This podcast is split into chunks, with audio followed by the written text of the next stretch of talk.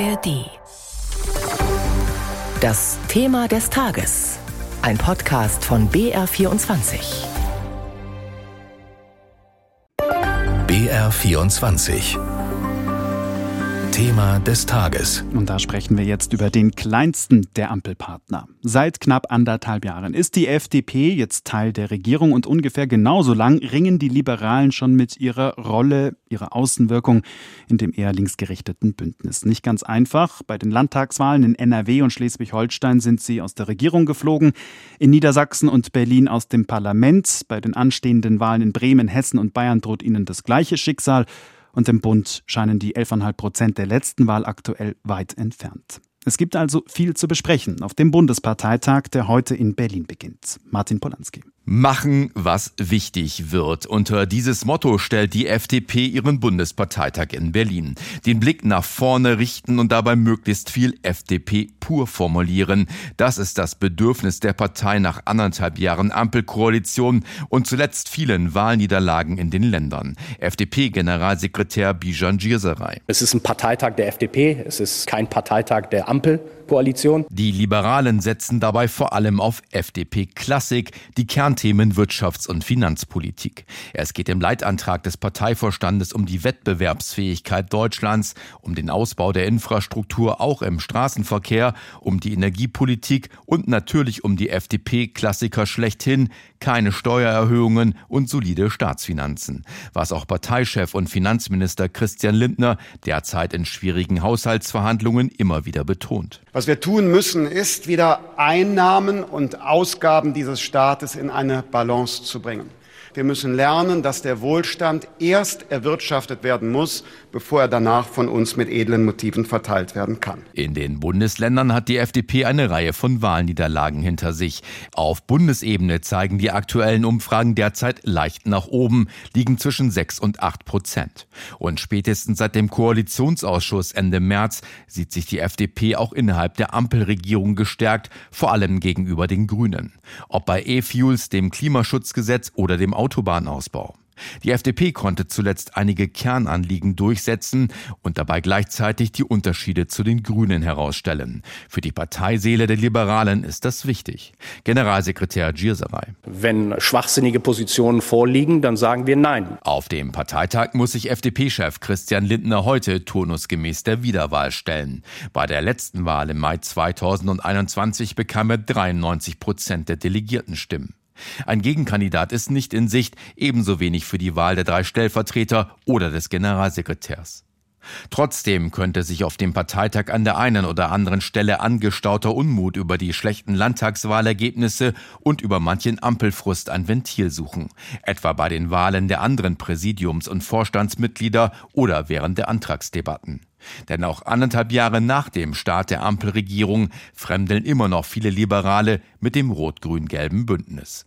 Die Stimmung also so lala und gut möglich, also dass sich dieser Ampelfrust der FDP ab heute auf dem Bundesparteitag in Berlin zeigt. Von dort zugeschaltet ist mir jetzt unser Hauptstadtkorrespondent Hans-Joachim Viehweger. Schönen guten Morgen.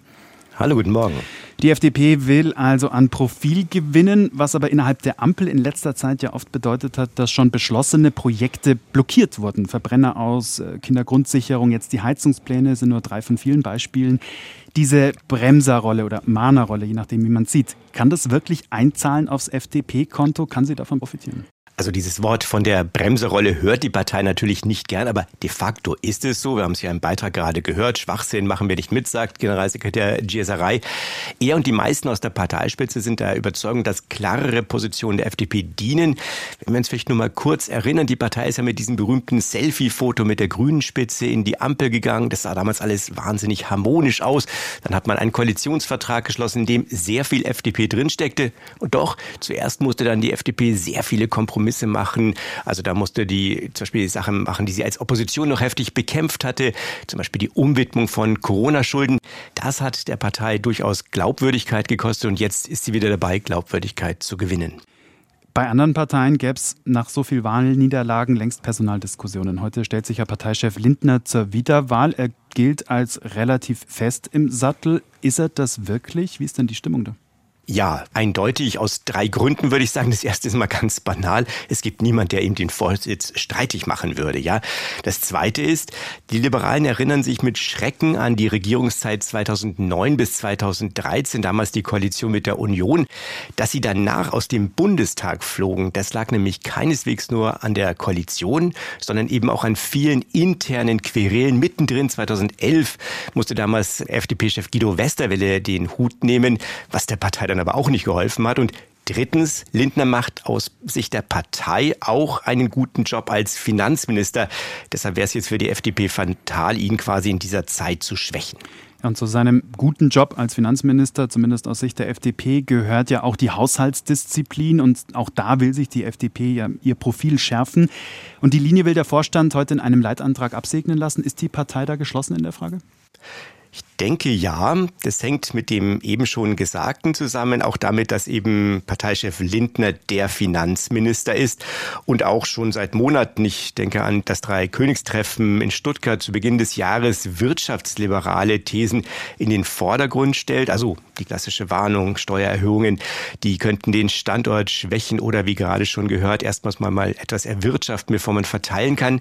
Es gibt durchaus einen wichtigen FDP-Flügel, der einen stärkeren Akzent auf Soziales legt. Aber im Moment ist das Gefühl, punkten können wir bei unseren Anhängern, vor allem mit den wirtschaftsliberalen Positionen. Mhm. Für den FDP-Parteitag, da haben ja Klimaaktivisten zum Protest aufgerufen. Wie geht die Partei denn damit um? Also Verkehrsminister Wissing hat im Vorfeld des Parteitags gesagt, jetzt als Verkehrsminister, nicht als FDP-Politiker. Er stehe für Gespräche mit allen zur Verfügung, die auch bereit seien zuzuhören. Das klang durchaus ein Tick versöhnlicher als das, was zum Beispiel von Katja Mass, der parlamentarischen Geschäftsführerin der SPD-Fraktion oder von Konstantin Notz von den Grünen zu hören war. Einige Delegierte von den FDP, mit denen ich gesprochen habe, die haben vor allem die Sorge, dass die Bilder von Protesten oder womöglich gar Blockaden zu sehr dominieren könnten, sodass also die FDP mit ihren eigentlichen Themen gar nicht mehr gehört bekommt. Im Herbst des Landtagswahl in Bayern ist das auch Thema in Berlin an diesem Wochenende. Setzt die FDP da möglicherweise jetzt schon auf ein Bündnis mit der CSU oder ist das nicht Thema? Ja, es werden auf alle Fälle die Spitzenkandidaten von den Landtagswahlen, das ist ja nicht nur in Bayern, sondern eben auch in Hessen und in hm. Bremen werden auftreten. Und Martin Hagen, der Spitzenkandidat der FDP in Bayern, der hat im Vorfeld des Parteitags schon ganz klar gesagt, es gibt ein Ziel, es gibt das Ziel, die Freien Wähler als Koalitionspartner der CSU abzulösen. Also man geht eindeutig davon aus, dass die CSU auch wieder die Regierung bilden wird, aber man will eben dann der Koalitionspartner anstelle der Freien Wähler hm. sein. Dankeschön.